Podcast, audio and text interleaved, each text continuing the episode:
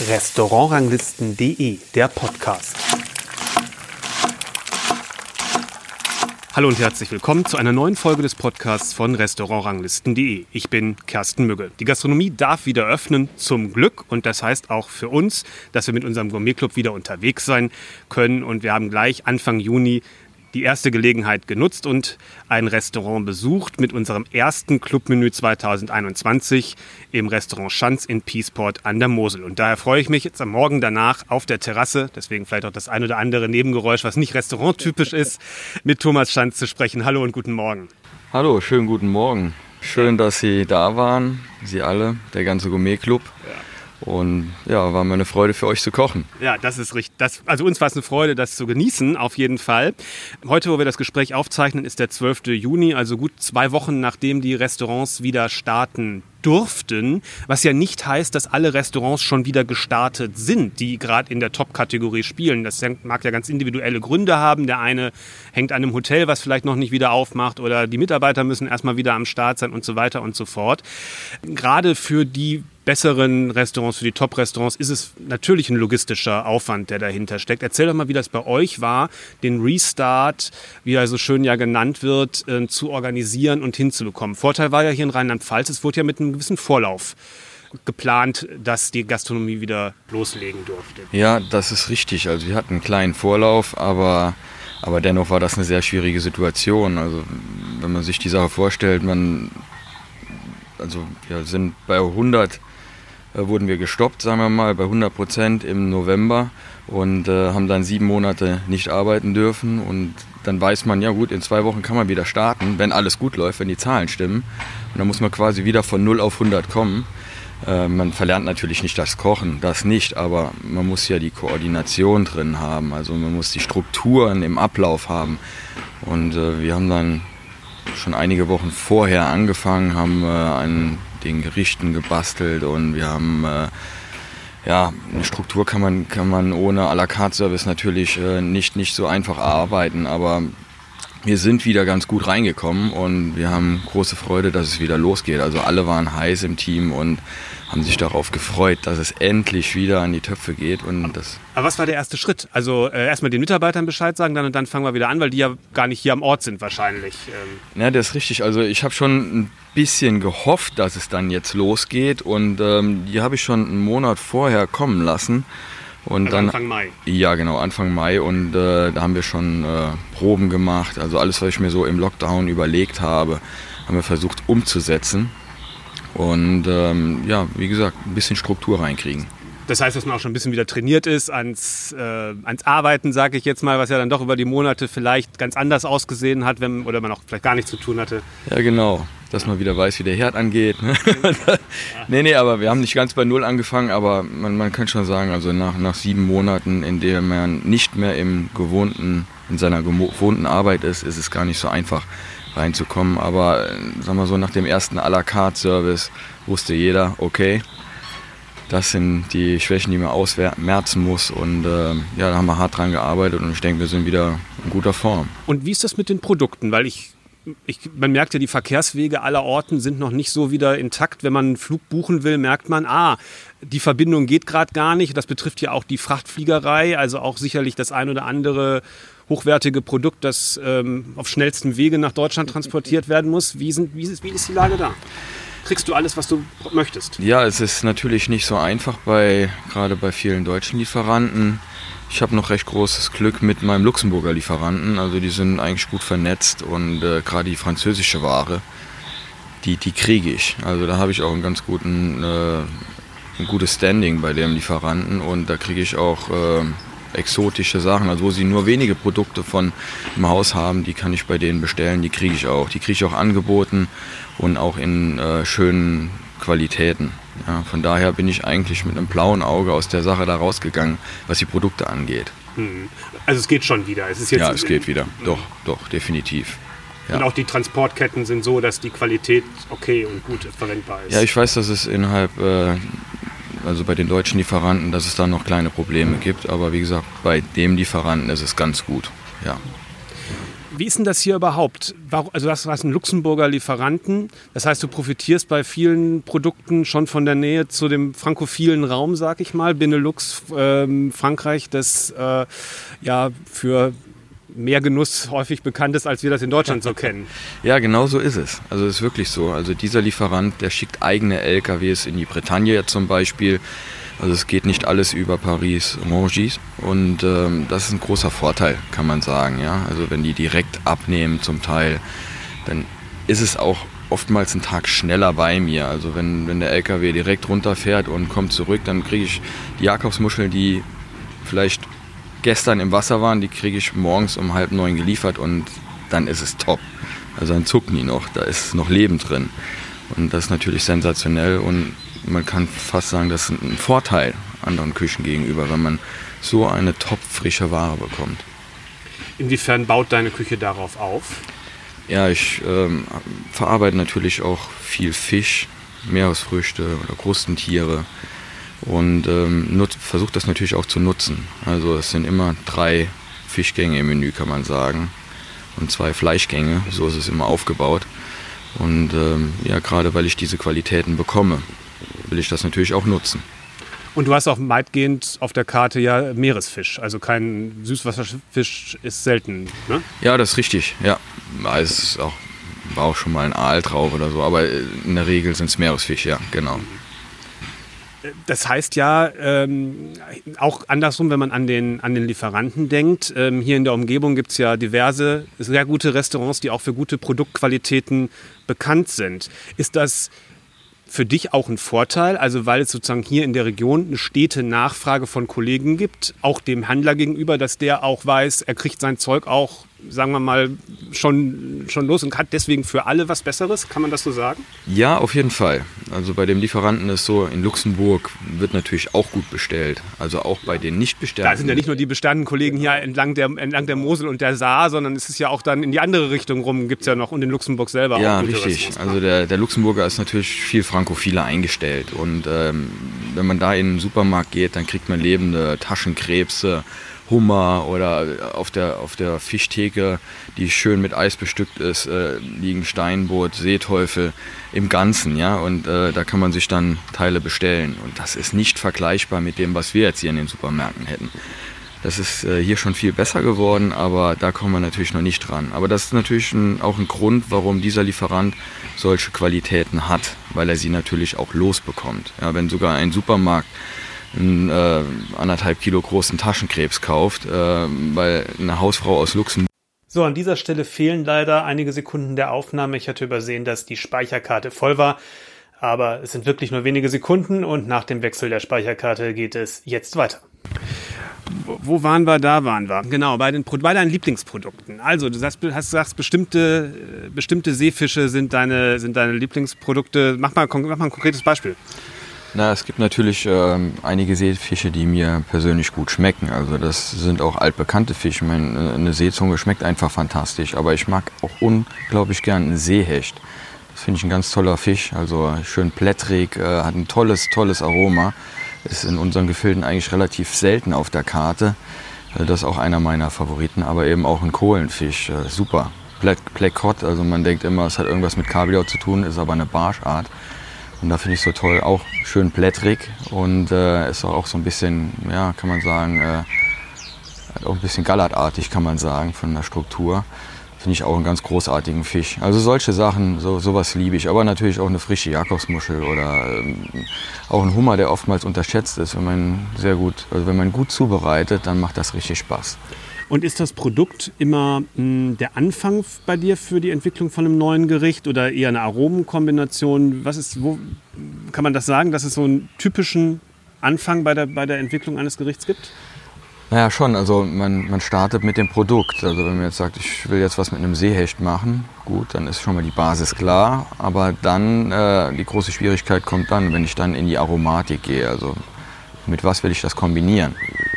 Und dann fängt man mal an mit, mit einem, also quasi mit einem Aroma und äh, überlegt sich, ja, das könnte passen oder, oder das musst du ausprobieren, probiert es eben aus. Und äh, wenn das dann stimmig ist, dann geht es erst richtig los. Ja? Also dann muss man ja doch einige äh, Teile mehr gegenüberstellen, um da eine Spannung reinzubringen. Und äh, dann ist es schon so eine Art äh, Ausarbeiten, aber nicht verkrampft, sondern ja, also man, man hat da ein Gefühl für.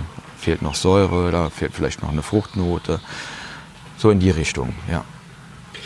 Das heißt, das setzt sich so nach und nach zusammen in, in wie ein Mosaik, äh, ein neues Gericht? Oder wie kann ich mir das vorstellen? Ja, so, so kann man das sehen. Also das dauert nicht ewig, also nicht immer ewig. Manchmal verwirft man es ganz oft und äh, ist dann über einen Monat an einem Gericht dran. Aber in anderen Malen geht es relativ schnell. Also zunächst fängt das alles im Kopf an. Also man, man schmeckt das quasi schon im Kopf und ähm, also bringt da schon eine Verbindung. Und äh, das sind manchmal Aromen, die jetzt der, der Laie gar nicht zusammenfügen würde. Aber man kann sich im Kopf schon ganz gut vorstellen, dass ein, ein, ein bestimmtes Aroma zu diesem Fisch passen könnte, auch wenn das jetzt nicht, nicht so der Standard wäre.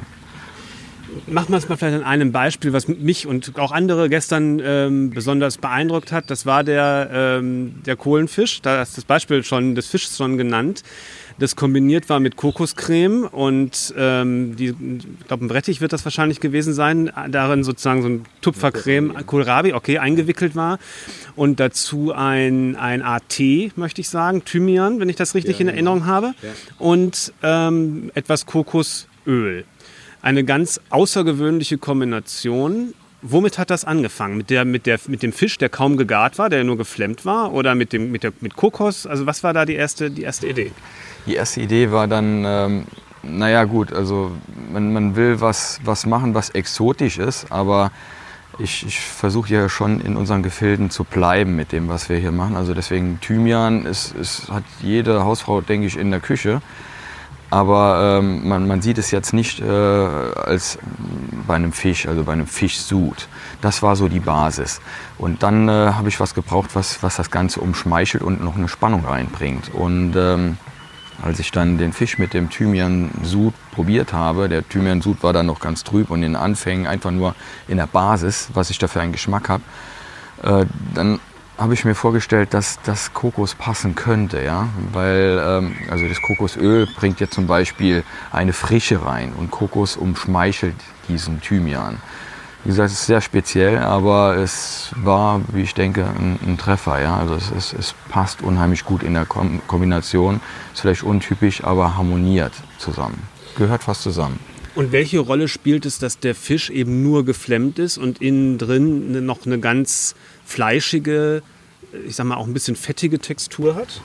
Na, ist sogar so, dass ich den leicht anbeize, am, immer am Abend zuvor. Also ich mache mir da eine sehr, sehr kräftige Marinade, Marinade mit.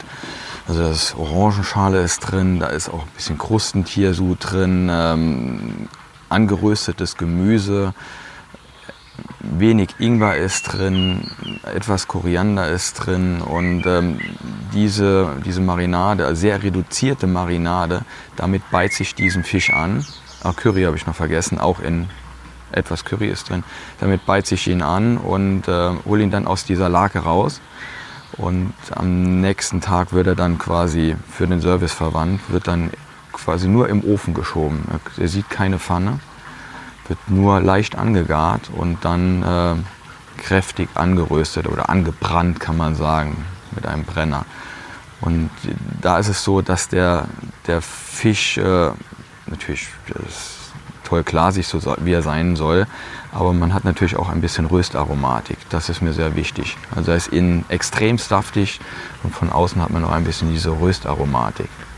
Das gibt auch mit, der, mit dem Thymian für mich so einen leicht mediterranen Touch, so ein bisschen so auch von, ich hatte so ein bisschen so eine Pizza-Assoziation, also von wegen der Röstung und dem, dem Thymian sozusagen auch. Und die Fleischigkeit hat es auch irgendwie so, so hatte ich an so eine, so eine was, was Mediterranes auch gedacht, aber andererseits eben das Kokos überhaupt nicht, äh, was da so gar nicht reinpasst. Also es war ein interessanter Kontrast. Sehr, sehr, sehr, sehr spannend. Ist das auch ein, ein Gericht, was jetzt während, der, während des Lockdowns sozusagen in deinem Kopf gereift ist? Oder hattest du das schon in ähnlicher Form? Oder ist es eine Weiterentwicklung von etwas, was es vorher schon gab? Das Gericht war kurz vorher schon. Aber viele andere waren jetzt im Lockdown eben, ja, genau. Das ist mir auch aufgefallen, dass bei äh, den dann folgenden Gerichten ein ganz spezielles Aromenspiel auch mit den Kräutern ähm, war, die ganz so ein bisschen, wie beim, beim Parfum würde man sagen, so eine Kopfnote hatten, im, die so im Mundraum irgendwie ein Aroma hatten, aber auf eine, in, auf eine interessante Art einerseits sehr präsent waren aber auf die andere Seite eben auch nur im Hintergrund äh, so geblieben sind. Ist das ein Eindruck, den, den jetzt mir persönlich ist, oder würdest du sagen, das hat, sowas hattest du auch im, im, hatte bei deinen Überlegungen eine Rolle gespielt? Ja, auf jeden Fall. Also Kräuter finde ich grundsätzlich schon mal fantastisch in der Küche. Also das kann man viel mehr ausnutzen. Also, also ich koche jetzt hier wenig asiatisch. Das ist natürlich auch eine schöne Richtung, spannende Richtung.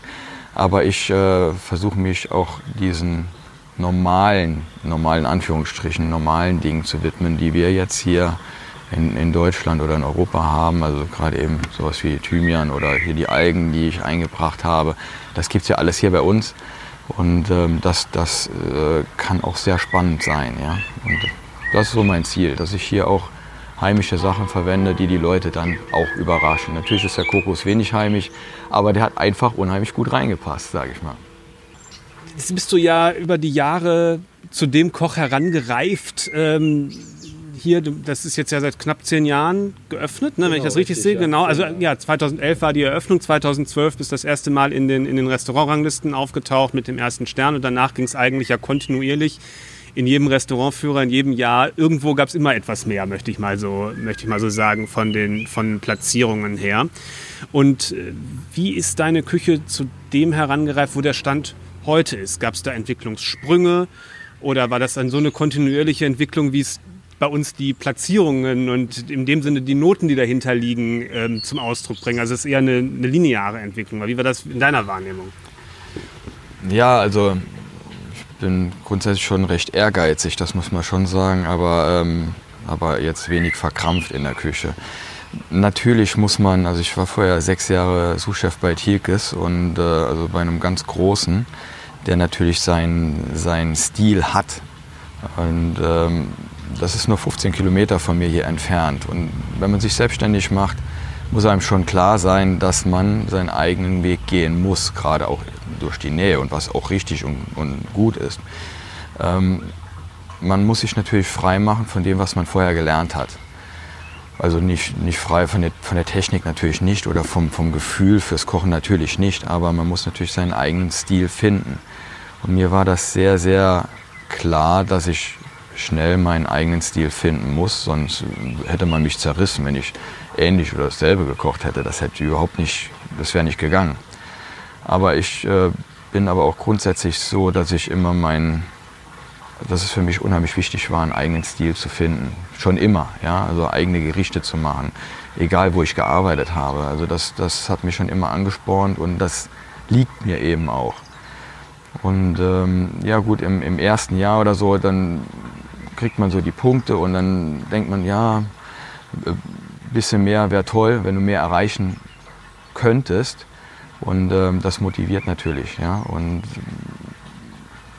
auch wenn, wenn mal ein, ein Text so ist, ja, weiß noch, im ersten Jahr, Go Milio, als das rauskam, Punkte waren in Ordnung, aber so, so der, der Text, der hat mich jetzt nicht so, so angesprochen, wie, wie ich es mir erhofft habe.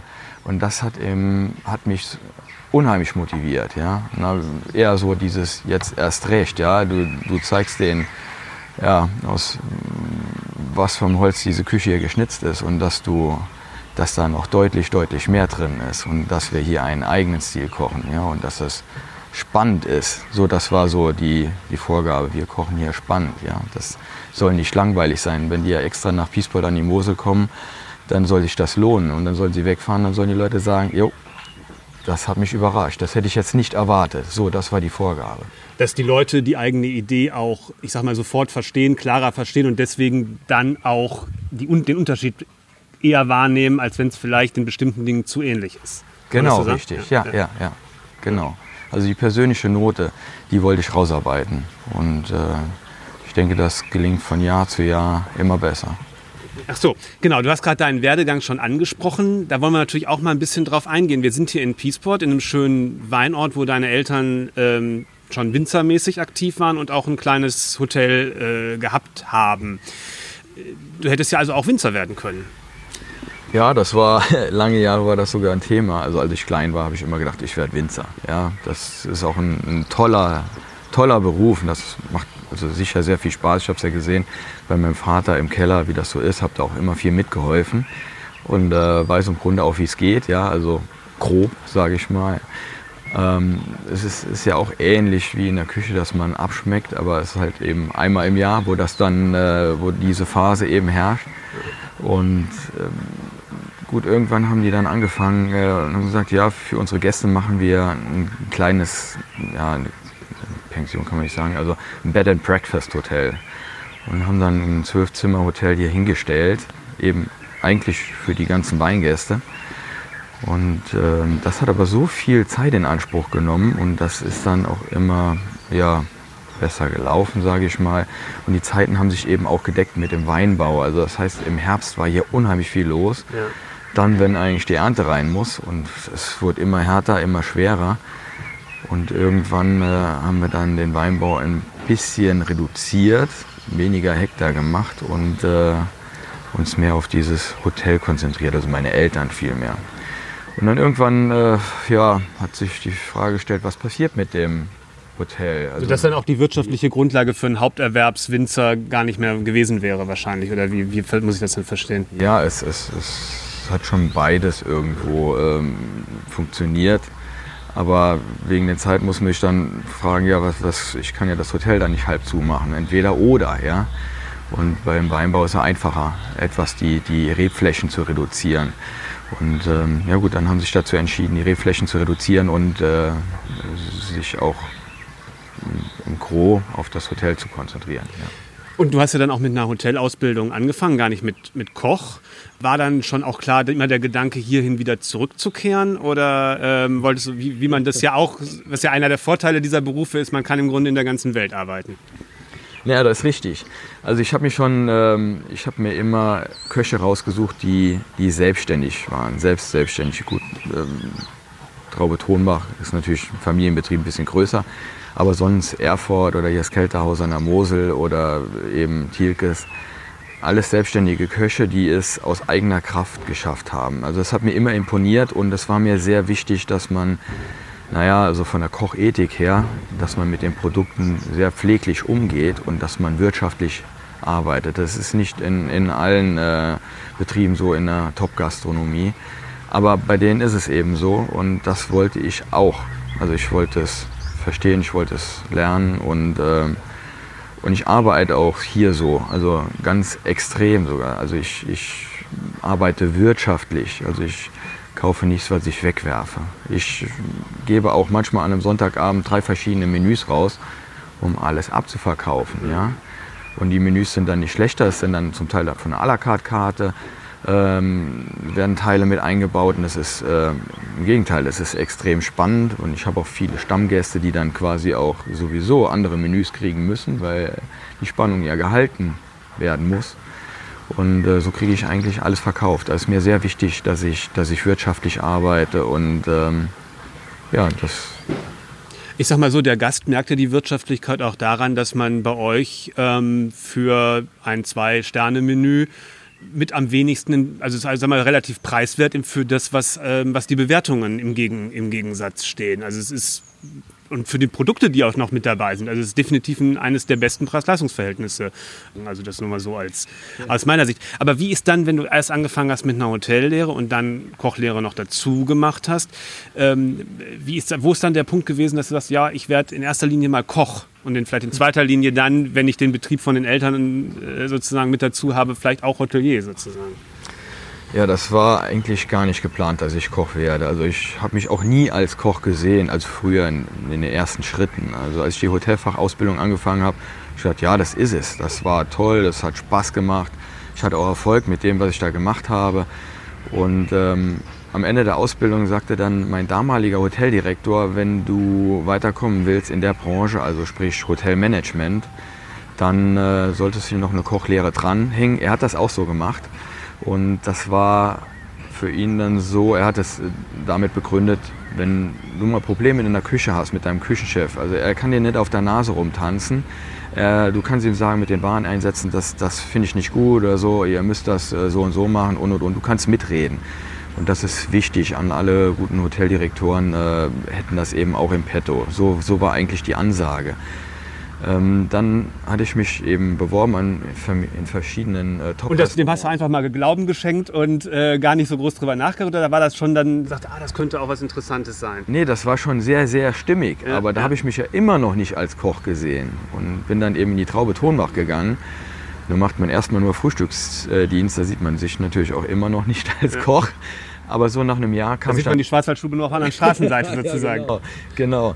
Aber so, so nach einem Jahr kam ich dann auf die Posten und das war für mich, also das war, ein, war so ein Aha-Erlebnis, ja, wo ich gesehen habe, wow. Also das hat dir alles Spaß gemacht, mit dem Hotelfach hin und hin oder her, aber das jetzt mit dem Kochen, das hat, äh, na, ich war Feuer und Flamme. Also da hat mir halt dieses Kreative, das hat mir so sehr gefallen. Ja, dass man, es ist ja auch toll, wenn man so ein paar Produkte vor sich liegen hat und man baut daraus ein Gericht. Und das ist sehr erbaulich, wenn man dann auch noch die, dieses direkte Feedback vom Gast erhält. Das macht einen so stolz und das ist ja quasi wie Benzin für einen Motor. Und das hat mir so sehr gefallen, dass ich dann gesehen habe, ja, das ist noch viel besser für dich. Hast du nicht erwartet, du bist da jetzt irgendwie reingerutscht, aber das ist dein Ding. Und so bin ich dann quasi in die Richtung des Kochs gekommen, ja. Genau, und dann hast du gesagt, du äh, bist ja dann, hast deine anderen Stationen schon genannt und hast gesucht äh, Köche, die selbstständig sind, auch schon mit dem Ziel, dich selbstständig zu machen mit eurem, mit eurem Betrieb dann sozusagen? Oder wie war das dann die, die, die Überlegung dahinter? Nee, das war eigentlich bis zum Schluss offen. Also das hat mir grundsätzlich imponiert mit der Selbstständigkeit, also der Köche, wo ich gearbeitet habe. Nee, ich, ich, war mir nicht sicher, ob ich nach Hause komme, weil das ist ja ein ganz kleines Haus hier gewesen. Das war so eher im Landhausstil, zwölf Zimmer. Ich habe es ja jetzt Schritt für Schritt äh, renoviert und jetzt ist es ja doch ein bisschen äh, moderner und äh, macht auch Spaß und dem Restaurant angeglichen, also vom Stil angeglichen. Aber, Aber, du hast schon gemerkt, dass von Station zu Station die Kilometerentfernung kürzer geworden ja. ist äh, zur, zur Heimat, ne? Ja, ja, das ist schon tatsächlich so. Ja, ja, aber ich wusste es nicht, dass ich das mal übernehme. Aber irgendwann stand halt, stand ich halt vor der Frage, was machst du denn jetzt? Gehst du als angestellter Küchenchef irgendwo hin? Angebote gibt es ja en masse auf dem Markt. Ja, wenn man Sterne-Gastronomie, Sous-Chef irgendwo war, dann, dann kriegt man Angebote. Aber ich fand es dann auch irgendwie schön, also es hatte Charme, das von den Eltern weiterzuführen. Also sie haben sich sehr geplagt, kann man sagen, dieses Hotel am Leben zu halten und äh, haben das in der Hochzinsphase aufgebaut. Und das war nicht immer einfach. Und wenn man dann vor dem Punkt steht, ja, was machst du jetzt? Sollen die das verkaufen oder machst du das weiter? Ich fühle mich auch richtig wohl hier. Das ist, ähm, meine Heimat ist immer, immer was Schönes. Mit den Produkten kommen wir klar, haben wir eben schon drüber gesprochen. Und ähm, ja, gut, die, der familiäre Zusammenhalt ist ja auch großartig. Meine Eltern sind immer noch mit hier und helfen mir, unterstützen mich, halten mir sehr den Rücken frei. Also mein Vater macht jeden Tag das Frühstück und unheimlich viel Reservierungsannahme. Meine Mutter kommt dann mittags und macht dann die ganzen E-Mails und ähm, ja, das ist, ich hoffe, dass sie mir noch Jahre helfen. Aber das ist und für die Gäste auch als tolle Gastgeberfunktion sozusagen, das, das macht doch viel von meiner so diesen familiären Touch aus, den euer Betrieb dann auch ausstrahlt. Das kommt auch noch dazu. Ja, das ist noch ein wirklich ehrlicher Familienbetrieb und äh, es macht auch Spaß, so zu arbeiten, muss man sagen. Also wenn das Hand in Hand geht. Man hört ja oft so, dass äh, Familienbetriebe, ja, dass dann die ältere Generation mit der jüngeren nicht klarkommt, aber das war hier das war eine, wirklich eine, eine, perfekte Übergabe des Staffelstabs. Also mir hat da keiner reingeredet. Gut, das Positive ist natürlich, mein Vater konnte es nicht, er ist ja kein Koch, ja. Also konnte ich, konnte ich sowieso, ja, ich habe das übernommen und habe dann mein Ding machen können. Das war ein großer Vorteil, aber, aber sie haben mich auch ohne, ohne Widerrede immer unterstützt. Ja? Also sie haben mir immer geholfen und haben immer zu dem gestanden, was ich hier mache. Ja. Und der Weg war ja dann von Anfang an auch recht, recht erfolgreich, wenn ich das so, nach, soweit ich das mitverfolgt habe und nachverfolgen konnte, ähm, sodass ja auch das Konzept von vornherein funktioniert hat. Ne? Ja, ich bin da unheimlich dankbar. Also sowas ist ja, man, man kann das Konzept planen, aber den Erfolg natürlich nicht. Also man muss natürlich immer dranbleiben. Also ich denke, Fleiß spielt eine große Rolle in der Sache. Aber ähm, dass es angenommen ist, wird, das, das weiß man natürlich nicht. Ja.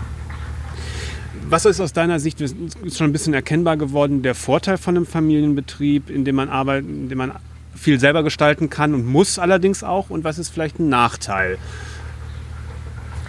Ja, den direkten Nachteil habe ich noch nicht. Also ein großer Vorteil ist natürlich, ähm, wenn man solche Vertrauenspersonen im Betrieb hat. Ja? Also die, die äh, quasi eine, eine, an die Arbeit herangehen, als ob sie das für sich selber machen.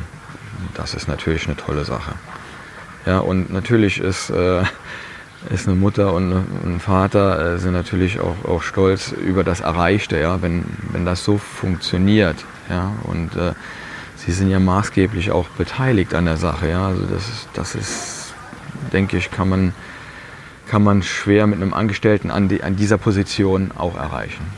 Haben es denn Familienbetriebe aus deiner Sicht schwerer oder, oder leichter? Was in diesem, in diesem Segment der Gastronomie, wo man ja auch viel, sagen wir mal, sich um Mitarbeiter bemühen muss, die richtigen ranzubekommen, ähm, die halten muss und so weiter und so fort, ähm, wo dann auf eine andere Art und Weise auch ein Verhältnis zu den Mitarbeitern ist, denke ich mal, weil die ja auch irgendwo ja, Familie ist ein großes Wort, aber ja, zu, ja, ja. zu diesem, diesem ganzen Umfeld so dann, dann dazu gehören. Es ist auch alles ja nah, man wohnt ja auch, wohnt ja auch direkt hier dabei. Es ist ja was anderes, wo man dann auch mal die Tür zumachen kann in einem, in einem normalen Angestelltenverhältnis und dann mal sagen kann, so, ich bin jetzt mal das, zwei freie Tage mal raus sozusagen und ähm, kann sich der Chef drum kümmern, wenn, wenn da noch Probleme sind. Ich bin mal kurz weg sozusagen. Das geht ja so nicht. Ähm, ja, also wie, was ist auf diesem, auf diesem Level, was, was ja, Mitarbeitermotivation, Organisation und Gewinnung angeht? Ja, bin ich natürlich voll drin, auch an den freien Tagen. Also das, das äh, nimmt einen natürlich schon ein, aber, aber ich mache das schon unglaublich gerne. Also ich, das, ist, das ist meine Leidenschaft, also dieser Betrieb. Das macht mir unheimlich viel Spaß und ist deswegen auch kein, äh, keine Belastung in dem Sinn. Also ich, es, ist, es fällt mir nicht schwer, an einem freien Tag die Bestellung durchzugeben oder mich um Mitarbeiter zu kümmern, äh, Vorstellungsgespräche zu halten. Und ähm, ja, das, das ist eigentlich was, was ich gerne mache, kann ich sagen. Die Familie, um darauf zurückzukommen, also das ist vielleicht in vielen Betrieben so, dass es nicht ganz so stimmig ist, aber wenn man sich gegenseitig versteht, was jetzt bei uns jetzt hier der Fall ist, dann ist es doch recht einfach. Ja, dann dann äh, ist es ein ganz großer Vorteil, so zu arbeiten, wenn, man, wenn das Hand in Hand geht, sage ich mal. Ja. Super. Vielen Dank für, für, die, für die Zeit für das Interview. Und für alle, die zugehört haben, bedanke ich mich natürlich fürs Zuhören. Unsere nächste Podcast-Folge erscheint in zwei Wochen. Und wenn man den Podcast abonniert, kommt sie sogar ganz automatisch auf das digitale Gerät, auf das Handy, auf das Tablet, auf den Computer, worauf auch immer. Also bis dahin, tschüss. Ja, ich hoffe, das war in Ordnung.